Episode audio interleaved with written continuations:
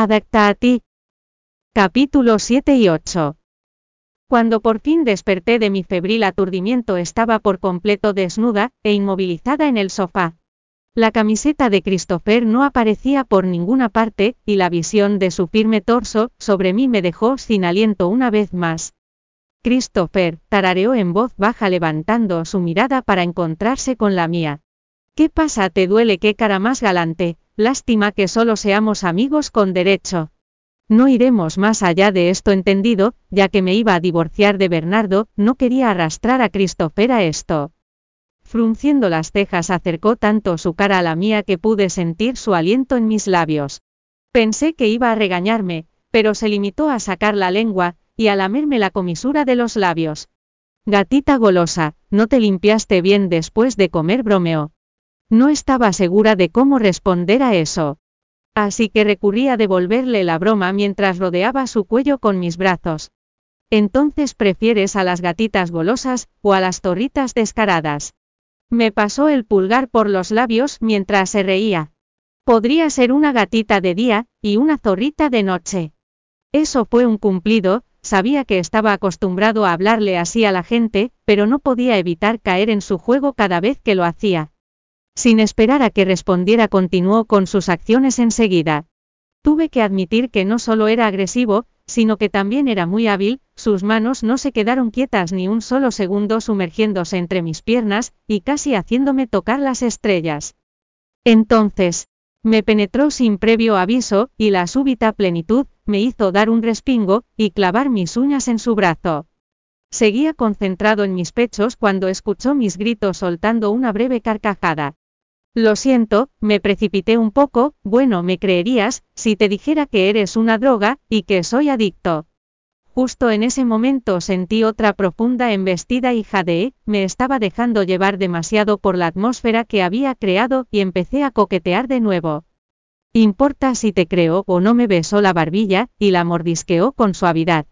Si te lo crees entonces, lo haré más fuerte. Si no lo creo te levantarás, y te irás. Al oír eso detuvo sus movimientos, me preocupaba que se levantara y se fuera, después de todo ya habíamos empezado así que podríamos llegar hasta el final.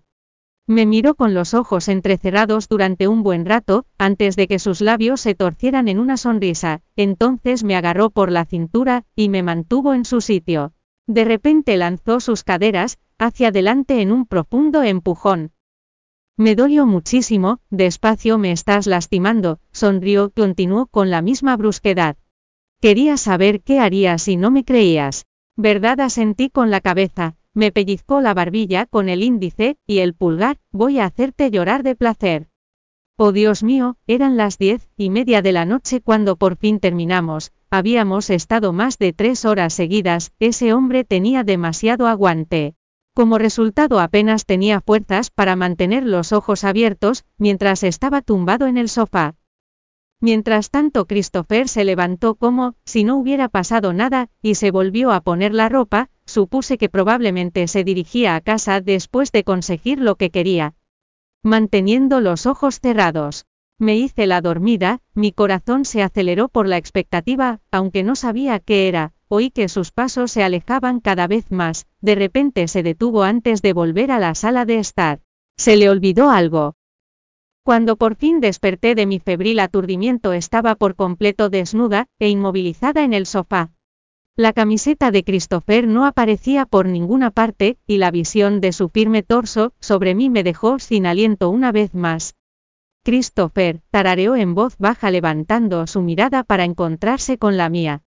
¿Qué pasa? ¿Te duele? ¿Qué cara más galante? Lástima que solo seamos amigos con derecho. No iremos más allá de esto entendido, ya que me iba a divorciar de Bernardo, no quería arrastrar a Christopher a esto.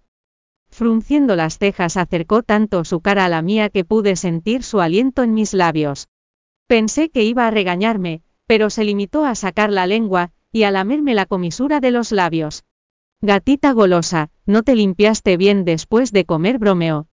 No estaba segura de cómo responder a eso. Así que recurrí a devolverle la broma mientras rodeaba su cuello con mis brazos. Entonces prefieres a las gatitas golosas, o a las torritas descaradas. Me pasó el pulgar por los labios mientras se reía. Podría ser una gatita de día, y una zorrita de noche. Eso fue un cumplido, sabía que estaba acostumbrado a hablarle así a la gente, pero no podía evitar caer en su juego cada vez que lo hacía. Sin esperar a que respondiera continuó con sus acciones enseguida. Tuve que admitir que no solo era agresivo, sino que también era muy hábil, sus manos no se quedaron quietas ni un solo segundo sumergiéndose entre mis piernas, y casi haciéndome tocar las estrellas. Entonces me penetró sin previo aviso, y la súbita plenitud, me hizo dar un respingo, y clavar mis uñas en su brazo. Seguía concentrado en mis pechos cuando escuchó mis gritos soltando una breve carcajada. Lo siento, me precipité un poco, bueno, me creerías, si te dijera que eres una droga, y que soy adicto.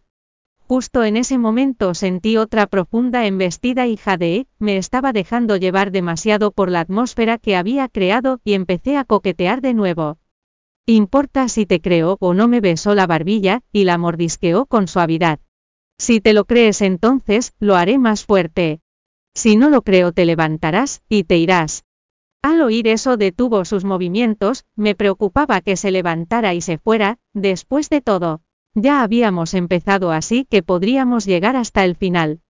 Me miró con los ojos entrecerrados durante un buen rato, antes de que sus labios se torcieran en una sonrisa, entonces me agarró por la cintura, y me mantuvo en su sitio. De repente lanzó sus caderas, hacia adelante en un profundo empujón. Me dolió muchísimo, despacio me estás lastimando, sonrió, continuó con la misma brusquedad. Quería saber qué haría si no me creías verdad, asentí con la cabeza, me pellizcó la barbilla con el índice y el pulgar, voy a hacerte llorar de placer. Oh Dios mío, eran las diez y media de la noche cuando por fin terminamos, habíamos estado más de tres horas seguidas, ese hombre tenía demasiado aguante. Como resultado, apenas tenía fuerzas para mantener los ojos abiertos, mientras estaba tumbado en el sofá. Mientras tanto Christopher se levantó como, si no hubiera pasado nada, y se volvió a poner la ropa, supuse que probablemente se dirigía a casa después de conseguir lo que quería. Manteniendo los ojos cerrados me hice la dormida, mi corazón se aceleró por la expectativa, aunque no sabía qué era, oí que sus pasos se alejaban cada vez más. De repente se detuvo antes de volver a la sala de estar, se le olvidó algo. Gracias por escuchar el audiolibro Joiread, descargar la aplicación Joiread, y leer más novelas maravillosas.